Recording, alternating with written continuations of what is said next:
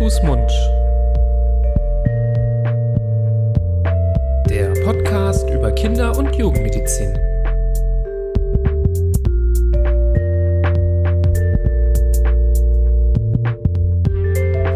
So, ihr Lieben, herzlich willkommen zu einer neuen Folge von Hand, Fuß, Mund. Hi Florian. Hallo Nibras. Schön, dass du da bist. Ebenso. Es geht heute, wie ihr schon gesehen habt, weiter mit unserem ganz, ganz tollen Special zusammen mit der DKMS. Ihr habt es schon gesehen. Ähm, bereits seit ja, ein bis zwei Wochen senden wir quasi in gemeinsamer Hand ähm, zu interessanten Themen und wichtigen Themen ähm, rund natürlich um den Aspekt, dass wir aufklären wollen, auch zu selteneren Erkrankungen, ähm, die bei Kindern und Jugendlichen auftreten können. Ja, und im Mittelpunkt steht auch das Thema der Stammzellspenden, die als therapeutische Möglichkeit äh, bestehen. Die meisten Leute haben davon schon gehört und ganz viele Leute sind vielleicht auch schon typisiert. Wahrscheinlich aber auch nicht alle, die hier zuhören. Deswegen machen wir auch das Ganze, um möglichst viele Menschen zu motivieren, sich typisieren zu lassen. Und im Rahmen dieser Informations-Podcasts, ähm, die wir für euch zu dem Thema machen, haben wir auch ganz spannende Interviewgäste eingeladen, die mit ja vor allem Erfahrungsberichten ja euch Einblicke gewähren und uns Einblicke gewähren, ähm, die man so leicht nicht bekommt ähm, und die sehr, sehr wertvoll sind. Und da will ich jetzt nicht mehr lange fackeln. Da haben wir heute einen ganz tollen Gast eingeladen, nämlich den Markus Gerlach. Hallo Markus. Ja, hallo. Ich freue mich, da zu sein. Hallo Markus. Wir freuen uns auch wirklich sehr, dass du die Zeit gefunden hast, dabei zu sein, bist uns jetzt zugeschaltet für dieses ähm, schöne Interview, was wir geplant haben mit dir. Vielleicht kannst du dich den Hörerinnen und Hörern einmal kurz vorstellen. Ja, also mein Name ist Markus Gerlach, ich bin 40 Jahre alt und komme aus Remscheid. Ich bin 2008 an Leukämie erkrankt. Das liegt jetzt, ähm, jetzt muss ich rechnen, mein Taschenrechner rattert. Da, dafür ja. hast du ja nicht, Nibras, zwölf. Das sind zwölf, ja. Florian, danke dir. Jahre. Schon zwölf Jahre liegt das ähm, zurück, ähm, ist dir aber wahrscheinlich in großen Zügen vieles noch sehr präsent. Ähm, wir haben jetzt die Besonderheit, dass ähm, wir sind ja ein Podcast für Kinder- und Jugendmedizin, ähm, haben äh, mit dir jetzt jemanden, der zwar nicht als Kind erkrankt ist, ähm, aber von der, da werden wir gleich drauf eingehen, von der Erkrankung und der Therapie hat das alles absolut fast deckungsgleiche Parallelen, wie wir das auch kennen ähm, bei Kindern. Viele haben das ja hier auch schon rausgehört, ähm, dass Florian und ich ähm, gerade in dem Schwerpunkt der Kinderonkologie ähm, tätig sind und deswegen auch viel mit Patienten mit Leukämien zu tun haben, mit Patienten, die eine Stammzellspende zu tun haben. Und ähm, für uns ist, war es sogar fast schon ein bisschen besser für dieses Interview, jemand zu haben, der eben gar nicht so klein war, als er ähm, erkrankte oder die Stammzellspende bekommen hat, weil du wahrscheinlich davon jetzt sehr reflektiert auch berichten kannst und ähm, man trotzdem davon auch viel mitnehmen kann ähm, und projizieren kann auf das Thema Kinder. Ja, das stimmt. Ich denke, ich, ich habe jetzt ein paar Jahre damit leben dürfen schon und auch wieder als geheilter Patient meine Erfahrung gemacht, aber trotzdem ist so eine Krankheit natürlich immer noch Präsenz. Mhm. Jetzt hast du gesagt, das war 2008, also du warst 28 Jahre circa alt, als du die Diagnose der Leukämie gestellt bekommen hast. Ähm, wie lang hat's denn, also das war wahrscheinlich erstmal der im wahrsten Sinne des Wortes der Schock deines Lebens, oder? Da, die Bedrohung hat sich wahrscheinlich mal innerhalb kürzester Zeit nach Realisierung der Diagnose sehr eingestellt sozusagen. Wie lange hat es denn gedauert, bis das Thema Stammzelltransplantation das erste Mal angesprochen wurde von deinen Ärzten? War das, war das gleich ein Thema oder hat das Wochen, Monate gedauert? Ja, ich fange mal ein bisschen weiter vorne an. Also Gerne. ich hatte eine Ausbildung begonnen 2006 bei der Feuerwehr und die war dann kurz 2008 eigentlich zu Ende und habe die auch erfolgreich bestanden, wollte mich gerade so ins Arbeitsleben einfügen und war natürlich voller Freude jetzt mal durchzustarten endlich und leider kam dann irgendwann eine Diagnose von meinem Arzt, dass ich halt ein, ich hatte einen dicken Lymphknoten am Hals, den ich halt untersuchen lassen hatte und zum Glück war ich bei der Feuerwehr über diverse Ärzte mit verbunden, die mich einmal mitgenommen hatten ins Krankenhaus und sagten, ich sollte das mal dringend kontrollieren lassen. Und da hatte sich dann relativ schnell herausgestellt, äh, ja, dass ich halt 80 Prozent von meinem lymphatischen System befallen hatte mit Krebszellen. Mhm.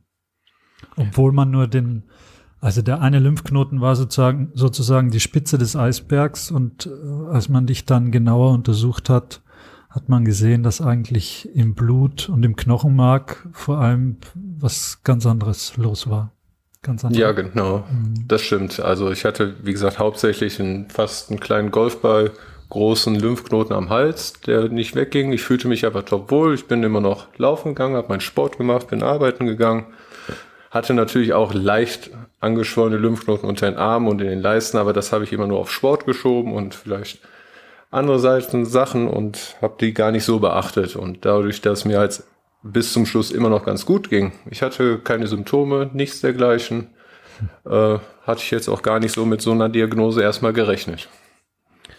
Ähm, ich merke an dieser Stelle noch an, dass ähm, falls jemand hier an dieser Stelle mit äh, unserem mit dieser Podcast-Reihe zusammen mit der DKMS das erste Mal einschaltet, ähm, würde ich auch auf unsere Leukämie-Folge verweisen. Da gehen wir nochmal ganz detailliert auch auf ja, die ersten Symptome und Anzeichen ein. Eben das mit den Lymphknoten ist ähm, etwas, was wir relativ häufig sehen. Das ist bei Erwachsenen und Kindern ja ähm, gleichermaßen vertreten. Ähm, vielleicht ist es eine gute Grundlage auch, um äh, dann die anderen Folgen fortzusetzen, aber ansonsten will ich niemanden abwimmeln, hört gerne auch weiter hierzu. ähm, du hast jetzt ähm, erstaunlich, finde ich, aber das sehen wir ja auch, auch bei den Kindern häufig, dass die Symptome ja nahezu gar nicht vorhanden sind und man sich äh, super äh, fit fühlt sonst und du läufst ja jetzt auch nicht nur ein bisschen, sondern du läufst ja schon ziemlich äh, ambitioniert. Vielleicht kannst du da noch was zu sagen, weil das stellt, finde ich, nochmal dieses Gefühl, sich äh, gut zu fühlen, nochmal in ein anderes Licht, wenn man erfährt, was für eine Art Läufer du eigentlich auch bist. Vom, meinst du jetzt vom Sport? Richtig, genau. Also genau. Ähm, du, ja. du läufst ja nicht nur deine zwei, drei Kilometer Ründchen, sondern du läufst ja auch mal ein bisschen länger, so ich es verstanden habe, oder? Ja, das ist ein bisschen verrückt. Also eigentlich habe ich vorher immer lange Fußball gespielt und war immer Torwart gewesen. Das sind bekanntlich nicht die größten Läufer. das stimmt. Aber ähm, beziehungsweise nach meiner Krankheit und da, wo ich dann halt wieder aus dem Krankenhaus raus konnte, wo ich dann mal wieder langsam ins Leben zurückführen konnte, ging es halt ganz langsam los. Und das hat sich irgendwie immer gesteigert, gesteigert, gesteigert und von kleinen Schritten wurde das leider dann immer mehr. Und so kam es, dass ich von 50 Metern zuerst, die ich nur gehen konnte, bis jetzt, äh, ja, 2014 habe ich dann den ersten Marathon komplett abgeschlossen. Das war auch sehr schön. Wow. Oh, das ist wirklich beeindruckend.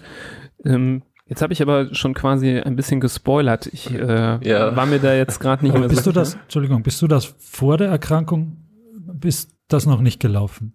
Diese Nein, also, also bist nur im Tor mal, rumgestanden.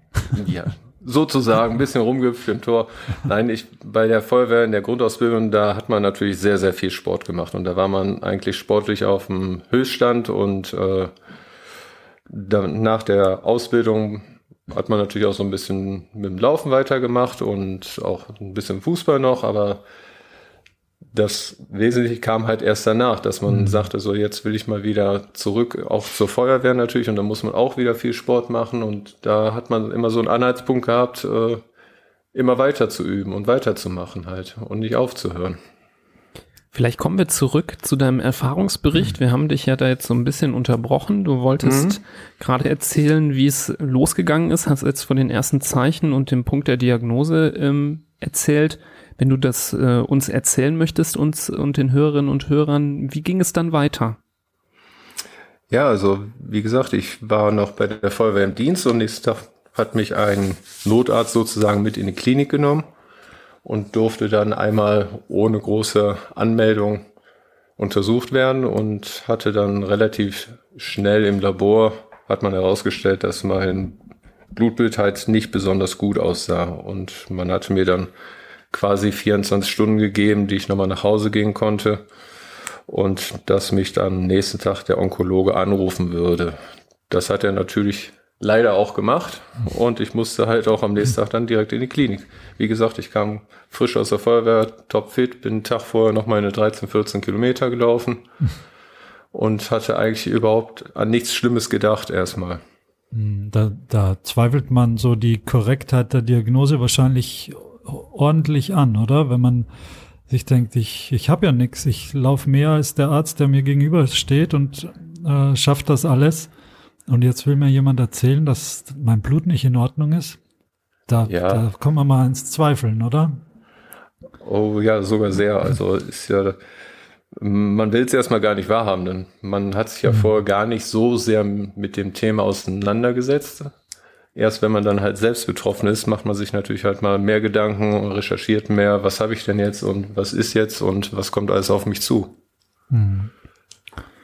Du hast dann wahrscheinlich auch ähm, relativ schnell angefangen mit einer ähm, Chemotherapie. Ähm, vielleicht nochmal die Frage vom Florian aufzugreifen von Anfangs. War das von Anfang an Thema, dass eine Stammzellspende notwendig sein wird oder hat sich das erst mit der Zeit ergeben? Wann hast du davon erfahren, dass das Thema wird? Also es war relativ, ich kann jetzt natürlich nicht genau den, den Tag sagen, aber ich weiß, dass relativ früh feststand nach der Diagnose, was für eine äh, Leukämie ich habe. Das war eine äh, akute lymphatische Leukämie. Und da stand relativ früh fest, dass halt ein, ohne einen Spender ich leider keine weitere Lebensmöglichkeit habe. Wow, das ist ja auch so in diesen Worten mitgeteilt worden. Ja, man hat es, sag ich mal, ein bisschen durch die Blume definiert, mhm. aber man hat es natürlich schon ganz klar gesagt, dass eine Stammzellenspende auf jeden Fall nötig sein wird. Und die Frage ist halt, ob man einen Spender findet oder nicht. Das stand halt erstmal noch im Raume. Mhm. Man hat dann zuerst natürlich versucht, über den Familienkreis zu suchen, ob man, da hat man meistens die größte Möglichkeit, jemanden zu finden. Das war aber leider negativ. Da wurde leider kein passender Spender für mich gefunden. Daraufhin hatte dann die Feuerwehr und meine ganzen Arbeitskollegen mit der DKMS zusammen eine große Spendenaktion gemacht und einen Spender gesucht. Und zeitgleich hat natürlich die DKMS auch in der Datei gesucht. Also es, ich hatte eigentlich, glaube ich, relativ großes Glück, dass es relativ zeitnah auch feststand, dass ein Spender für mich verfügbar war. Nichtsdestotrotz dauert das ja Wochen von dem Tag, wo man dir sagt, äh, Markus, wir brauchen einen Stammzellspender für deine Transplantation dann, wie du sagst, dann wird die Familie einbestellt, dann werden die Proben analysiert. Das dauert ja Wochen. Dann kommt das Ergebnis, die Familie passt nicht. Dann wird die Fremdspendersuche eingeleitet. Das ist ja schon eine Zeit, die sehr an den Nerven zehrt wahrscheinlich. Ging es dir da wegen deiner Erkrankung auch so schlecht, dass das vielleicht gar nicht so spürbar war, diese dieses Warten auf eine, auf eine hoffentlich positive Nachricht bezüglich des Stammzellspenders oder hast du mehr oder weniger tagtäglich drauf gewartet? Also es war natürlich ähm, ein riesen Behandlungsplan, der vor mir stand und äh, ich, mir war gar nicht bewusst, was alles so auf mich zukommt. Man hat ja keine Ahnung, wie, wie funktioniert eine Chemotherapie, was ist eine Bestrahlung, welche Medikamente kommen auf mich zu. Äh, man ist ja da völlig ahnungslos erstmal vor einem Riesenberg von Fragen. Mhm. Und natürlich ähm, im Krankenhaus, da kam jeden Tag kam irgendeine Untersuchung, man musste irgendwas machen und die, es war schon immer viel los so gewesen eigentlich auch in der Zeit, wo, wo halt, ähm, ja, wie man sich halt darauf vorbereiten konnte. Das war, man konnte, hat sich gar keine Zeit gehabt, nach Gedanken zu machen, wann kommt jetzt der Spender oder wann passiert etwas. Ich wurde nach einer Studie behandelt und da stand eigentlich relativ klar fest, wann man ungefähr damit beginnen könnte. Und bis und, dahin waren natürlich diverse Untersuchungen, Behandlungen und mh. Therapien. Fühltest du dich währenddessen von den Ärzten und Ärztinnen ähm, gut aufgeklärt auch zu den Themen oder hättest du dir da mehr gewünscht? Das fände ich jetzt noch interessant, weil wir ja auch in dem Bereich arbeiten und uns das auch manchmal fragen, haben wir das jetzt genug erklärt oder müssen wir da noch mal mehr erzählen? Ähm, hast du das Gefühl, du bist gut informiert? Ja, ich glaube, ich hatte den großen Vorteil, dass ich halt ein paar Ärzte aus dem Krankenhaus kannte, persönlich durch meinen Beruf, die mich halt natürlich ein bisschen näher unterstützt haben. Aber natürlich ähm, ist das immer eine gewisse Distanz zu einem Arzt und ja, es ist schwierig. Auch Ärzte haben nicht unbedingt immer die Zeit dafür, jeden Patienten die gewünschte Zeit zu spenden, die er gerne hätte wahrscheinlich. Mhm. Also hätte es schon auch manchmal mehr sein können, ne? Ja, also klar, natürlich, man will so viel Informationen haben und äh, da kommen immer wieder neue Fragen auf. Da ist man ja immer wieder und man kennt das alles ja nicht. Man, man steht ja, wie gesagt, was ich eben schon sagte, man weiß gar nicht, was alles jetzt auf einen zukommt. Und da könnte man eigentlich jeden Tag mit Marz sprechen. Mhm. Und immer wieder und wahrscheinlich genau. auch häufig immer wieder das Gleiche sprechen. Im Endeffekt willst du ja das Wissen, das dein Arzt zu dieser Erkrankung hat, möchtest du ja wahrscheinlich selbst dir aneignen, weil du alles wissen willst, was, was dir bevorsteht, was in dir los ist, was man dagegen tun kann, was schiefgehen kann.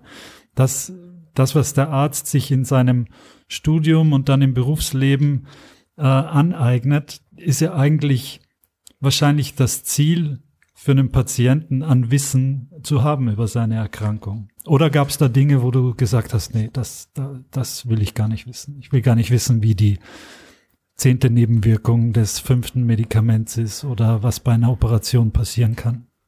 Also ich bin da, glaube ich, äh, immer recht positiv reingegangen. Das war, glaube ich, auch sehr, sehr wichtig, finde ich das, dass man da sich nicht hängen lässt und sich nicht fallen lässt. Mhm. Ich hatte alles ein bisschen mit schwarzem Humor gesehen und äh, hatte eigentlich dadurch auch immer, glaube ich, einen ganz guten Kontakt zu, zu den Schwestern, zu den Ärzten und ähm, ja, das ist halt unheimlich wichtig, dass man sich nicht aufgibt und dass man auch eine gute Unterstützung hat.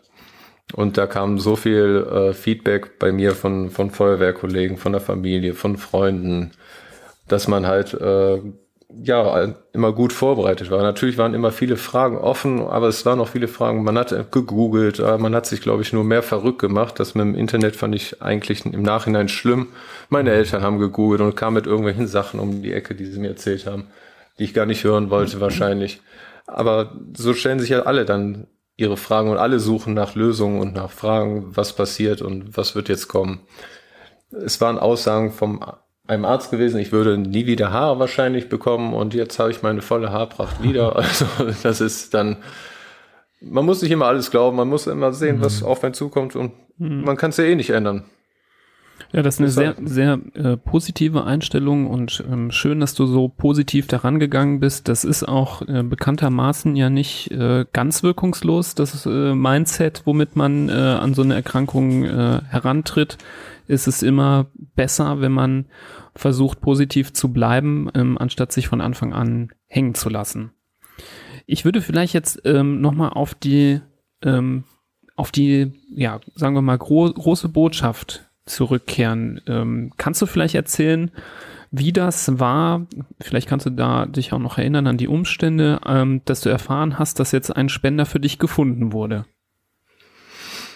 Ja, wie waren die Umstände? Also, das, ähm, ich bin Ende, ne, am 13.11.2008 bin ich, habe ich die Diagnose mit äh, bekommen und im Februar stand schon fest, dass ein Spender für mich äh, zur Verfügung steht. Bis dahin hatte ich natürlich diverse Untersuchungen und Behandlungen gemacht und als die, die, die Botschaft kam, dass ich einen Spender habe, war zeitgleich auch die, ähm, die Spendersuche von der Feuerwehr halt aus. Und das lief so parallel und irgendwie war für mich die Zeit schon so schnell um, die zwei, drei Monate.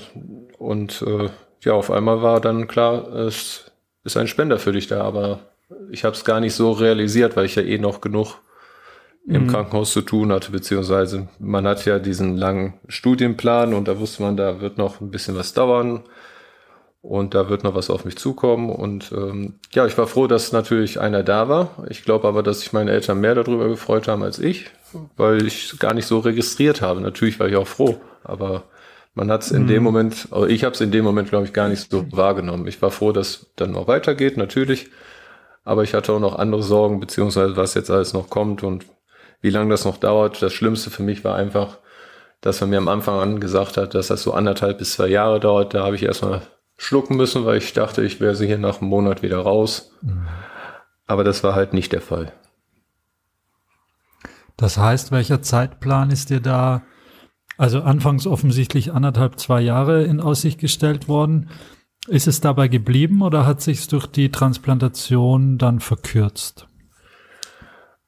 Also die Transplantation ist ja nicht alles. Also wenn man die Spende bekommen hat, kann man ja nicht auf einmal aufstehen und direkt wieder loslaufen. Das, äh, was danach kam, war natürlich auch noch ein sehr langer, harter Weg, mhm. wo man sich ins Leben zurückkämpfen musste. Und das, das hängt ja noch alles mit da dran. Ist natürlich schön, dass man eine Spende hat und ist auch heilfroh, dass man jetzt wieder durchstarten kann, aber man danach kam eigentlich noch ein großes Unheil und Erwachen. Man musste sich halt wieder komplett ins Leben zurückkämpfen und das war auch mit mehreren Rückschlägen äh, zusammen, aber trotzdem, man musste immer weitermachen halt und das war das Ziel.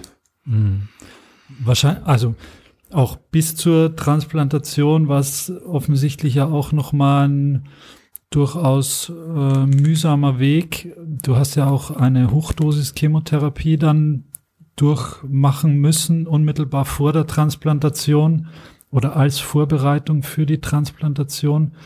War das so der, der Abschluss der Therapie, wo du gesagt hast, okay, das hat dir wirklich den Rest gegeben sozusagen und dann musstest du äh, transplantiert werden oder war das eine Therapie so wie in den Monaten davor auch? Also man war ja ähm, zur späteren Zeit musste ich halt das Krankenhaus wechseln, da, damit ich auf eine Isolierstation mhm. komme, damit da möglichst äh, keine Keime, soweit ich weiß, damit ich äh, komplett abgeschottet bin und dass mir da nichts zustößt. Und da hat man halt natürlich mein Immunsystem und mein Blutsystem erstmal komplett heruntergefahren und ich, wenn ich das richtig verstanden habe, sind da die meisten Zellen und alles zerstört worden. Und so Chemos machen ja nicht nur die bösen Zellen kaputt, sondern auch die guten. Und da ist man natürlich dann sehr anfällig gegen alles Mögliche. Und in der Zeit ist das natürlich auch, wo man halt äh, diverse Nebenwirkungen hat und wo es einem vielleicht mal auch nicht so gut geht.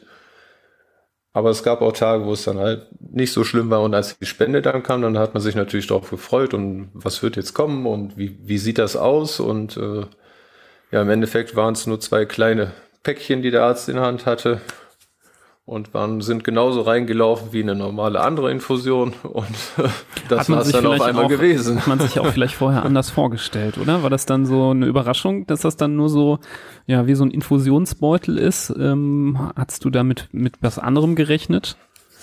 Ja, also ich glaube, ich hatte überhaupt keine Vorstellung, wie, wie das jetzt genau ablaufen wird, mhm. ob, ob das viel ist, ob das wenig ist. Und wie gesagt, das waren zwei kleine Beutelchen, wo der Arzt mit reinkommt. Und, und ja, das ist dann in einer relativ, ich weiß die Zeit jetzt nicht mehr genau, ein, zwei Stunden, glaube ich, ist das ungefähr dann durchgelaufen. Und äh, ich fühlte mich quasi eigentlich genauso wie vorher erstmal. Mhm. Und natürlich ist, man wartet dann ab, ob noch irgendwelche Gegenreaktionen kommen, aber da, deshalb war die ganze Zeit auch ein Arzt dabei, aber das ist bei mir alles super verlaufen. Und ja, wie gesagt, also eigentlich war es wie eine ganz normale Infusion eigentlich nur mhm. erstmal. Und das nachher stand man da und sagt, ja, das war's jetzt.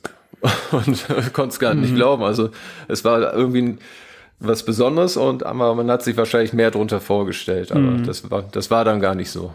Ja.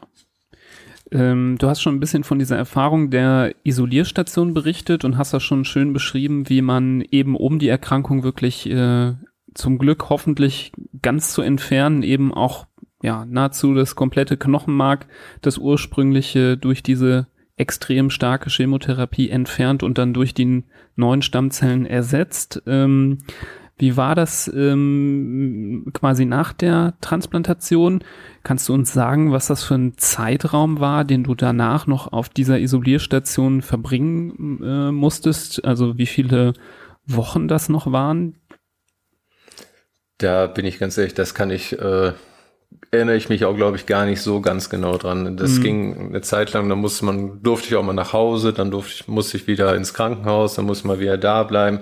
Das war dann halt ein täglicher Arztbesuch und immer Blutwerte überprüfen und gucken, erstmal hat es natürlich noch ein bisschen gedauert, weil man natürlich das ganze System, Blutsystem wieder aufbauen musste. Es ist ja auch vieles andere mit kaputt gegangen und bis man das dann mal in einem Rahmen hatte, wo man auch mal wieder aus dieser Isolierstation raus darf, hat natürlich auch erstmal noch ein bisschen gedauert.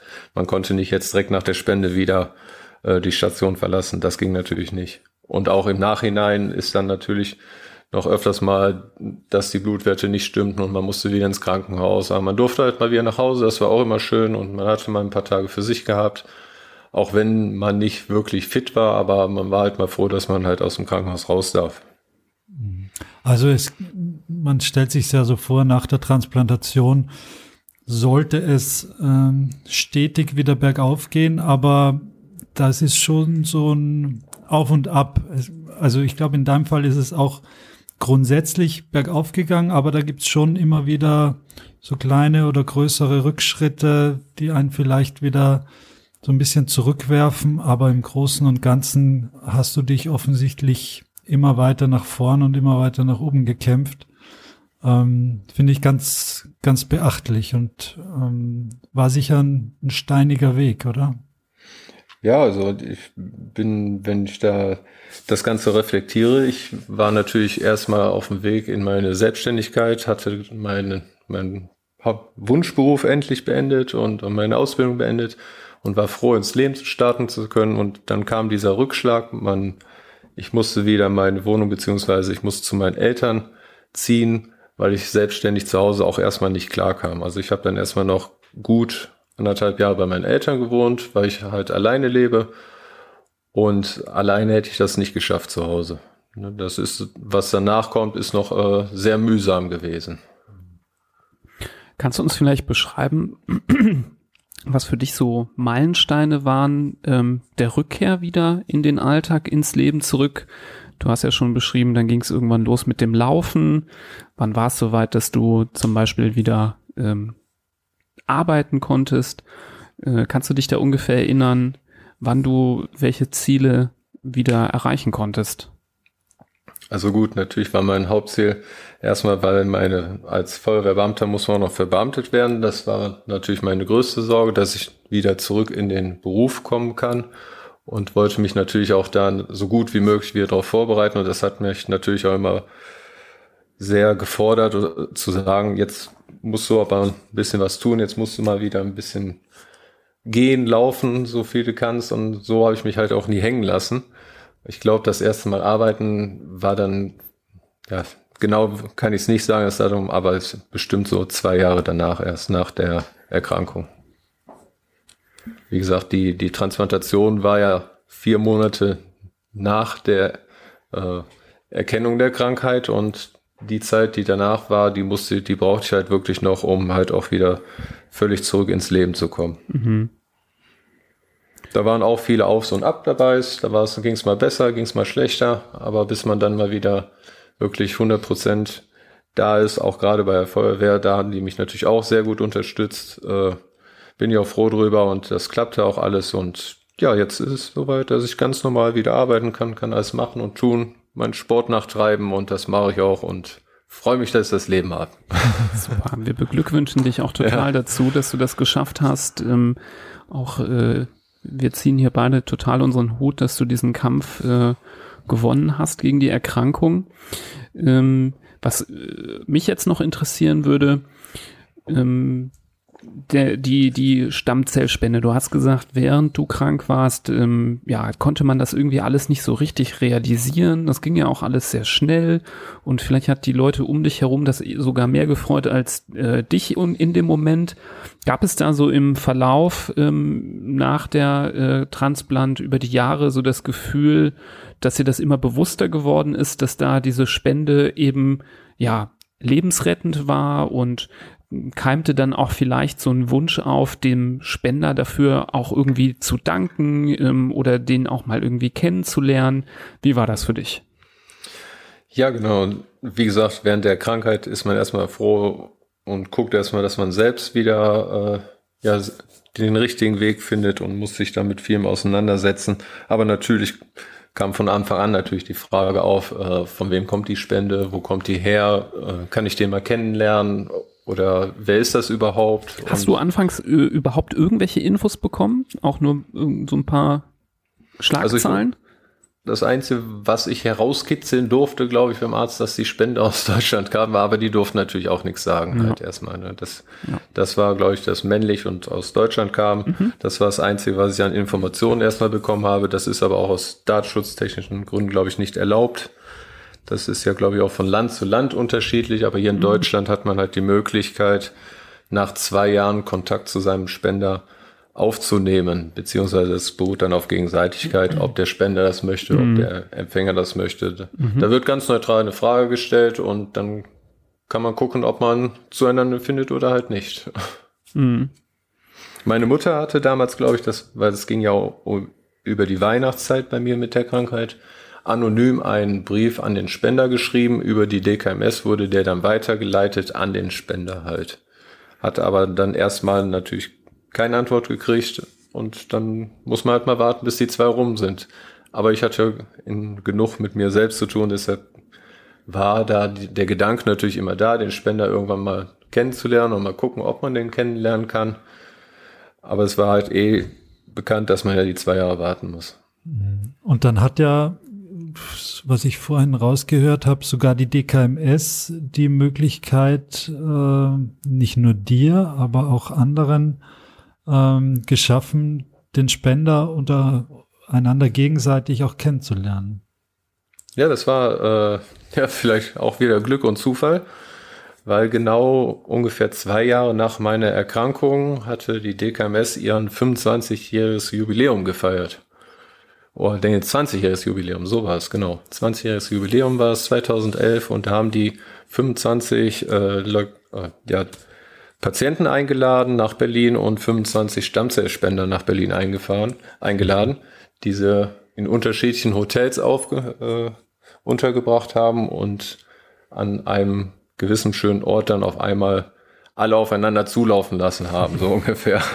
Das war natürlich mit Kammerbegleitung und das war natürlich ein emotionaler Wahnsinnsmoment, mhm. glaube ich. Mhm. Ja, das kann man sich vorstellen, dass es ein äh, ja fast schon surrealer Moment sein muss, wenn man sich da äh, da mal kennenlernt und ähm, schön, dass die DKMS das äh, ermöglicht hat in dem Rahmen und ähm, scheint in deinen Erinnerungen als ein sehr besonderes Erlebnis ähm, zurückgeblieben zu sein, oder?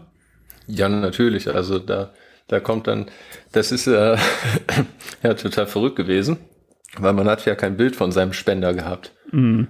Und äh, was, ich komme nochmal auf meine Haare zurück, weil das war, fand ich ein Phänomen. Ich habe eigentlich sehr helle blonde Haare immer gehabt, im Sommer sogar fast weiße. Nach, während der Trans, äh, während der ganzen Behandlung sind meine Haare natürlich ausgefallen und habe dann erst sehr dunkelbraune Haare wiederbekommen. Ich so gut, ich bin froh, dass ich überhaupt Haare habe, habe mich gefreut. Die wurden auch wieder ein bisschen heller und als ich meinen Spender getroffen habe, haben viele gesagt, dass ich die gleiche Haarfarbe habe wie er.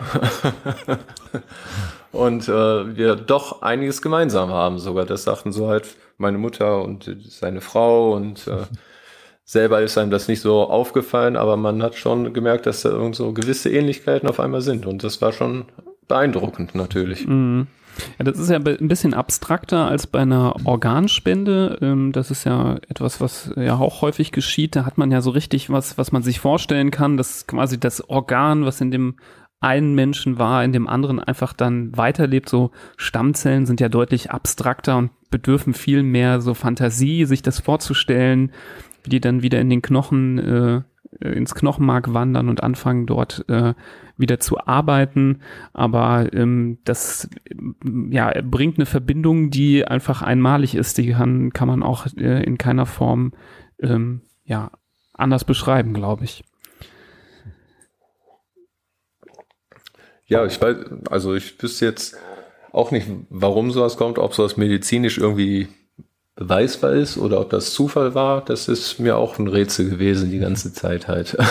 Mhm. Es gibt keine Zufälle. Ja, manchmal muss man, ja. Auch, manchmal muss man nicht alles erklären. Manchmal genau. Äh, ist es auch schön, wenn man Sachen einfach mal hinnimmt und äh, wenn es auch manchmal eine romantischere Erklärung für etwas zu geben scheint, dann ist es doch auch schön. Man muss es nicht immer äh, bis zum Schluss analysieren. Nein. Es war auf jeden Fall ein emotionaler Wahnsinnsmoment, wenn man das erstmal auf denjenigen trifft, der sein Leben gerettet hat. Das kann man, mhm. muss man ja leider mhm. auch so sagen, oder? Mhm. Und man stellt sich natürlich die Fragen, was, was äh, kann, wie kann ich dem denn danken? Was mache ich denn? Und wie kann man denn jemanden dafür Danke sagen? Und im Endeffekt habe ich mich einfach nur dazu entschieden und habe gesagt, das Wort Danke sagt eigentlich genug aus. Mhm. Ja, Absolut. Also ähm, da sollte man auch nicht mehr verlangen, finde ich, als, ähm, als äh, Spender. Ähm, mhm. das ist so ein schönes Erlebnis, das ähm, sollte eigentlich selbstverständlich sein, dass ähm, so ein Danke oder dieses, diese Begegnung schon äh, so wertvoll ist, dass das einen entschädigen sollte für alle äh, Schritte, die man so als Spender auch durchgemacht hat, ähm, wie wir das jetzt zum Beispiel auch von unserer, in unserem anderen Interview gehört haben. Genau. Spielt das Datum deiner Transplantation seither noch für dich eine Rolle? Denkst du da an dem Jahrestag noch dran oder ist das mh, hm, aus deiner, aus deinem Blickfeld gerückt? Nein, eigentlich überhaupt nicht, natürlich. Also das Datum ist auch, äh, ja, auch ein bisschen verrückt. Ich bin am 13.11.2008 habe ich die Diagnose bekommen und am 31.03 habe ich die Spende bekommen. Und am 31.03. feiere ich immer meinen zweiten Geburtstag. Das ist so schön. Das ist eine ja. schöne, ein schönes Ritual. Also du, die Zahlen kann man sich gut merken. Ja, das stimmt. Also du denkst nicht nur dran an dem Tag und stehst auf und denkst dir, ah, ja, da war was, sondern du, das hat richtig Bedeutung für dich und du zelebrierst da richtig dein, die zweite Chance, die du bekommen hast. Ja, natürlich, aber ich glaube, dass so eine Krankheit ist natürlich äh, ja sehr wirkt sehr auf den auf den Menschen persönlich halt auch ein. Und man macht, man erlebt viel, man denkt viel nach und äh, man kriegt auch eine ganz andere Einstellung. Man merkt auf einmal, dass ja manche Sachen gar nicht mehr so wichtig sind. Und das muss man sich öfters mal wieder von mit, mit dem Kopf schütteln. Und dann weiß man wieder, wo man ist und was alles eigentlich wirklich wichtig ist. Ich will vielleicht noch mal kurz auf deinen Sport eingehen, weil mich das Gerne. noch mal interessieren würde. Ähm, du hast gesagt, du bist dann äh, ja so äh, peu à peu hast du dich gesteigert bis hin zum Marathon. Ähm, wie war das das erste Mal zum Beispiel wieder die alte Runde zu laufen, die du ja vielleicht noch kurz vor der Diagnose hast gesagt, am Tag vorher bist du noch äh, bist du noch da deine Runde gelaufen? Oder hast du gesagt, nee, die Runde, die, das war irgendwie komisches Schicksal. Nach der Runde kam die Diagnose, das, das laufe ich nicht nochmal. Hast du eine neue Route gesucht? Wie war das, dass du das erstmal gemerkt hast, oh, jetzt kann ich, jetzt bin ich wieder so belastbar, wie es vor der Erkrankung war? Ja, das ist, äh, ja, kann man gar nicht so einfach sagen. Also wie gesagt, die Zeit nach der Spende, wenn man mal wieder mehr nach Hause durfte oder wenn man nur noch ab und zu nachher ins Krankenhaus musste, ähm, da kam noch eine harte Zeit auf mich zu, wo ich halt auch sehr geschwächt war und eigentlich gar nicht wirklich aufstehen konnte und ich wollte und da hat mich meine Mutter auch und mein Vater natürlich ordentlich unterstützt und wir sind irgendwann mal einfach mal losgegangen, einfach nur bis zur nächsten Mülltonne und dann ging es weiter. Dann sind wir irgendwann an die Talsperre, wo ich früher laufen gegangen bin, hingefahren, wollten da mal eine Runde gehen. Das das hat aber leider nach 50 Metern aufgehört, da musste ich wieder zurück und musste mich wieder hinlegen, weil ich so erschöpft war, weil natürlich auch der ganze Muskelapparat nach der ganzen Zeit so gelitten hat, dass man eigentlich sehr wackelig auf den Beinen die ganze Zeit war, aber man hat dann immer jeden Tag immer weiter gemacht und irgendwann mal 50 Meter, 100 Meter. Und so kam dann immer die weitere Steigung, bis man dann endlich mal die ganze Runde um Metallsperr wieder geschafft hat. Und darauf habe ich dann halt immer weiter aufgebaut und habe mir dann natürlich irgendwann mal gesagt, jetzt willst du aber wissen, jetzt willst du auch mal einen Halbmarathon laufen und habe dann natürlich immer fleißig weitergemacht und es hat mir auch natürlich immer gut getan zu laufen, da kriegt man den Kopf schön frei und man hat gesehen, dass es wieder aufwärts geht und dann hat man wieder neue Ziele gesetzt und das war, glaube ich, auch sehr wichtig. Hm, Wahnsinn. Wahnsinnsgeschichte. Ich glaube, es ist für alle, die auch die keine Erkrankung durchgemacht haben und keine Stammzelltransplantation äh, über sich ergehen haben lassen, auch ein ganz wichtiges Beispiel, was man eigentlich, was der Wille so bewirken kann und wozu man in der Lage ist und aus welchen null man sich hocharbeiten kann und von 50 Metern auf 42,12, ich ja, weiß nicht genau. Ungefähr, ähm, das sind genug. Kilometer da hocharbeiten kann. Das, also aller, allergrößten Respekt. Man also dann kann ich auch noch mal vielleicht eine kleine Geschichte zu erzählen. Das war nämlich auch sehr interessant, weil ich im Nachhinein noch ein bisschen Kontakt immer mit der DKMS hatte. Äh, ich bin bis dahin immer nur einen Halbmarathon gelaufen oder mal ein, zwei gelaufen und dann kam die Möglichkeit auf bei einem Gespräch mit der DKMS, ob ich nicht mal Interesse hätte, bei ihrer DKMS-Station in New York laufen zu möchte und zwar einen ganzen Marathon. Und oh. natürlich war ich da erstmal ein bisschen überrascht, aber äh, natürlich hatte ich Lust. Mhm. Und äh, das war natürlich erstmal total überwältigend und äh, ja, dann habe ich natürlich versucht, mich darauf so gut wie möglich darauf vorzubereiten. Das war aber auch nicht so lange die Zeit, die ich da hatte und ja, wie es so ist, dann weil man, hat man alles gegeben und möchte und möchte unbedingt dahin und dann ist man natürlich kurz bevor man nach New York fliegt, im Flieger erkrankt und hat die Chance wieder schwinden sehen. Aber trotzdem hat man dann gesagt, ich kämpfe jetzt weiter, ich will dahin, und ich bin mit Mühe und Not natürlich ins Ziel gekommen. Das war sicherlich nicht das Beste von der Zeit her, aber äh, der Wille war da und das, das zählt, Leute. Das sind die, die Kopfsache, dass man das schaffen will, dass man dahin will. Das hat mich einfach da bis ins Ziel getrieben. Ja, toll, vor allem mit dieser Kulisse. Das ist ja ein sehr berühmter Marathon in New York. Ähm, das ist ja dann nochmal eine äh, zusätzlich zu dem, zu dem emotionalen Highlight auch, auch noch so ein Spektakel von der, von dem, von der Bühne, die man dann auch hat für diese tolle Leistung. Genau. Und das Schöne war auch noch, ich habe die DKMS-Station in New York besucht, weil mhm. das von der, von dem Herrn Haaf die Tochter geleitet hat. Und das Schöne war, jeder, äh, jeder, der eine erfolgreiche Spende bekommen hat und wieder zurück ist, darf da einmal die Glocke läuten im Büro. Und das war auch sehr emotional, dass dann, die haben eine riesengroße Glocke da hängen gehabt und da durfte man dann so lange bimmeln, wie man wollte. Das war schon sehr interessant. Schön, das ist, äh, das ist, kann ich mir sehr gut vorstellen, dass das ein emotionaler Moment ist. Ähm, wir haben, äh, um da jetzt auch eine Geschichte zu erzählen, bei uns in der Kinderonkologie auch so eine Glocke, die ist zwar nicht sehr riesig, ähm, die ist klein, ähm, aber unsere Patienten sind ja auch manchmal relativ klein.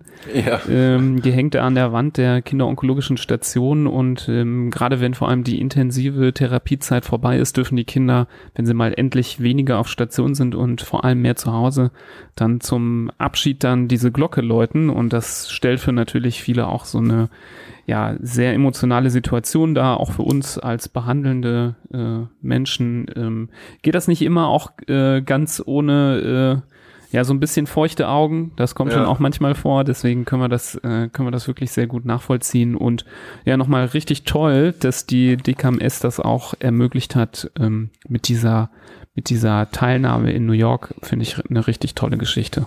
Mhm. Das, das stimmt, das war auch super. Ich bin auch immer noch mit denen in Kontakt, aber ich laufe halt auch so meine Strecke noch weiter und mache meinen Sport. Und ich glaube, dass mich das Ganze zum ein bisschen vom Menschen verändert hat. Auch die Einstellung zum Leben, aber alles eher positiv als negativ.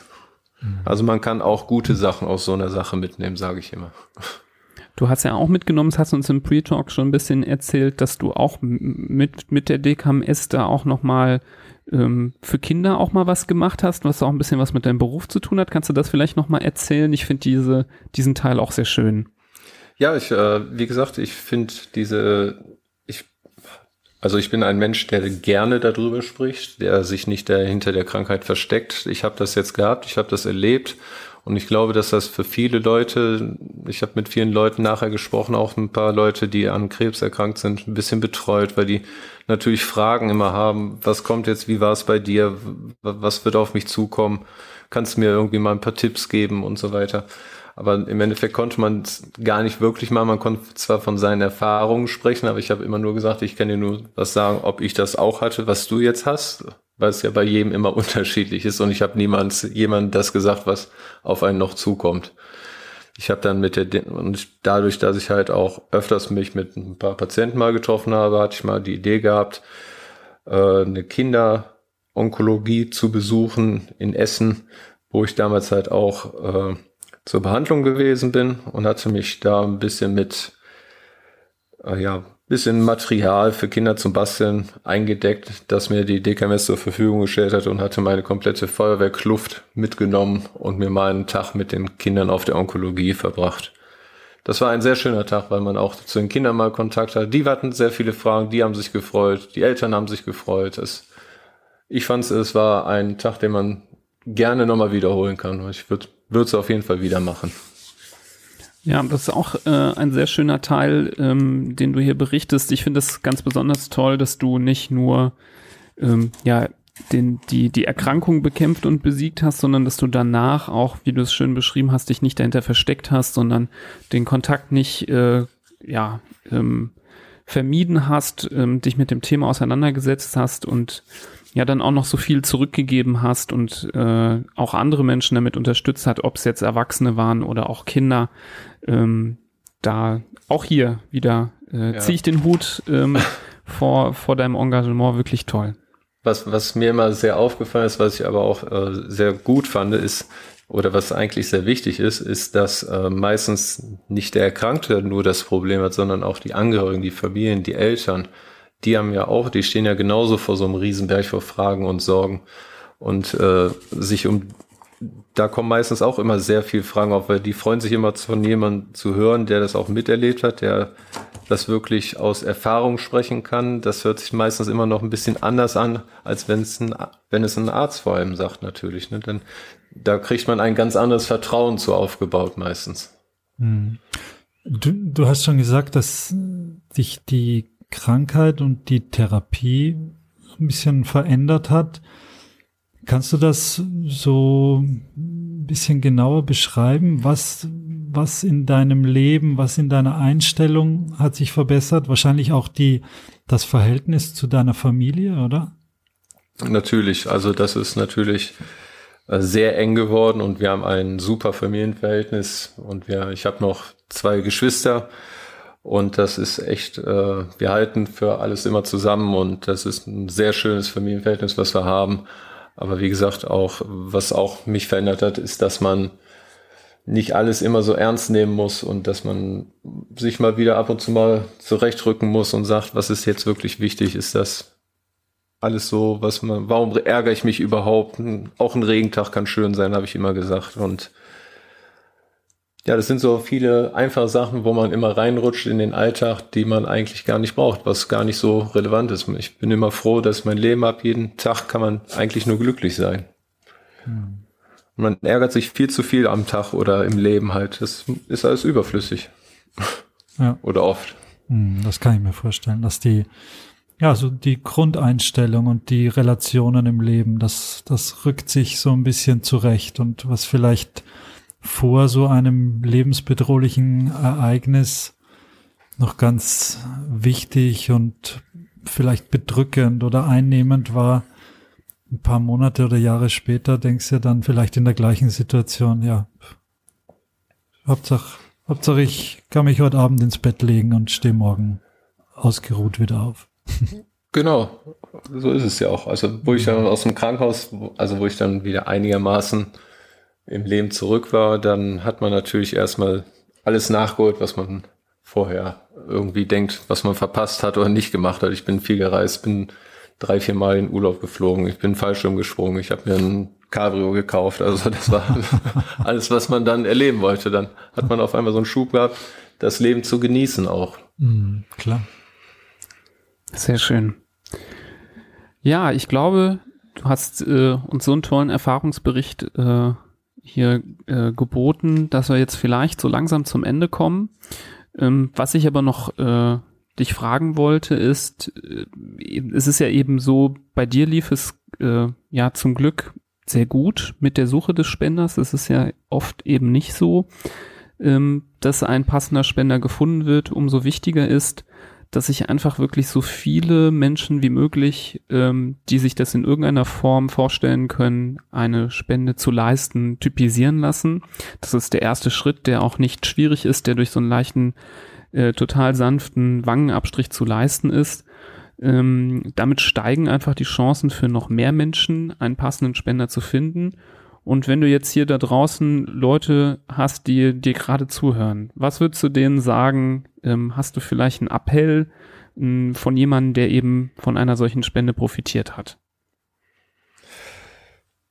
Ja, es ist ja klar. Ne? Also eigentlich kann man nur jeden, jeden dazu auffordern, das zu machen, weil es ja, wie schon gerade erwähnt wurde, ein minimaler Einsatz ist, den man leistet für das, was man da als Ergebnis rausbekommen kann. Und wenn man jemandem das Leben retten kann mit einer Kleinigkeit, eigentlich ist das, glaube ich, auch für diejenigen mal ein Reiz zu sagen, viele sind halt unwissend und wissen gar nicht, wie einfach das eigentlich geht und was man damit erreichen kann. Aber jeder sollte sich eigentlich irgendwie typisieren lassen. Das wäre schön. Das hoffe ich, äh, geht in, äh, durchs, durchs Ohr ins Herz direkt bei ganz vielen, äh, die hier zuhören, die, ja, das ist ja oft auch gar nicht so böswillig. Ähm, ich muss auch gestehen, ich bin zwar typisiert, das kam aber auch durch eine, eine Aktion damals an der Uni. Ich weiß jetzt nicht, wenn es die Aktion nicht gegeben hätte, wie schnell ich mich drum gekümmert hätte.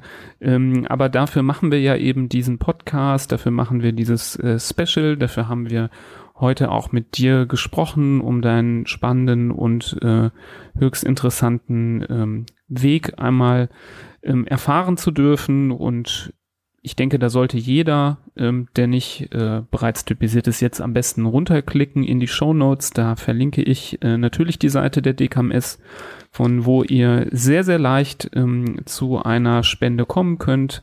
Ich denke, die DKMS, die verschickt das ähm, Mund, Mund äh, Schleimhaut äh, Abstreichset einfach per Post nach Hause. Kann man einmal kurz mit dem Stäbchen an der Wange von innen entlang und das zurückschicken. Dann ist eigentlich schon alles fertig. Und ähm, das sollte hier jeder tun. Da können wir nicht oft genug darauf hinweisen. Ja, Markus, vielen Dank. Sehr schön. Dass du mit uns äh, hier ähm, diese Folge gemacht hast, dass du uns diesen ähm, intimen Einblick ähm, in äh, dein Leben gewährt hast und ähm, dass du das Ganze auch mit so einer positiven Grundeinstellung berichtet hast und ja am Ende noch einen schönen Appell formuliert hast an alle da draußen. Da sind wir dir wirklich extrem, extrem dankbar für. Sehr gerne. Ja, vielen Dank, Markus. ähm, und nur mal nebenbei, mein Spender war auch rein zufällig bei einer Spende gewesen. ah ja. Ja. Aber so, so passiert es halt. Ja, ja, das ist aber eine, eine wertvolle Information, weil ähm, daran sieht man, ähm, wie ja manchmal das Schicksal entscheiden kann. Und es ist äh, doch auch schön, wenn man nicht alles immer dem Schicksal überlassen muss, sondern da auch mal selber was in die Hand nehmen kann. Und ähm, wir haben es auch in der Folge mit dem Herrn Mengling gehört. Es ist nicht so unwahrscheinlich, dass man als Spender ausgewählt wird. Und ja, ähm, ich, wenn nur eine Spende zustande kommt durch jemanden, der hier heute zugehört hat oder bei unserem Special und sich typisieren lassen hat ähm, oder das in Zukunft hier irgendwer hört und weiß, ja, das, da, deswegen habe ich mich typisieren lassen, meldet euch auf jeden Fall bei uns. Wenn Dürfen ihr auch gern mehr sein. Ja, natürlich, natürlich. Aber wenn es nur einer wäre, dann würde ich schon denken, all die Arbeit, die wir gemacht haben, war schon äh, mehr als das wert. Aber klar, natürlich würden wir uns freuen, wenn es noch viel, viel mehr werden. Ähm, das wäre ganz toll für uns. Ähm, was auch toll wäre, wäre, wenn ihr diese Folge hier gut findet, ähm, dieses Special über dieses besondere Thema gut gefunden habt. Bitte unterstützt uns, indem ihr das Thema teilt, auch wenn ihr vielleicht schon registriert seid als Spender. Ihr kennt sicherlich um euch herum viele Leute, die es eben noch nicht sind. Ähm, die DKMS ist da ja sehr offen für Helfer, die Spendenaktionen zum Beispiel ähm, ins Leben rufen wollen. Das wird ja häufig auch zum Beispiel in der Firma, im Büro irgendwie gemacht, dass man da so eine Aktion macht, dass da alle ähm, sich typisieren lassen, die es noch nicht gemacht haben. Man kann da sehr leicht mit denen in Kontakt treten, sehr leicht ähm, aktiv sein und ich denke, ob man schon typisiert ist oder nicht, da kann man in jeder Form irgendwie helfen. Das sollte man auch tun. Und ähm, mit dieser Botschaft äh, ja, wünsche ich einfach nur allen da draußen und dir, Markus, alles Gute weiterhin für die Zukunft, dass ähm, wir alle gesund bleiben ähm, in der Zukunft. Ja, und ansonsten auch alles Gute. Ja, das wünsche ich natürlich auch allen Zuhören und euch natürlich auch. Vielen Dank, Markus. Super. Danke dir. Mach's gut. Gerne. Tschüss da draußen. Auf Tschüss. Wiedersehen. Wiederhören.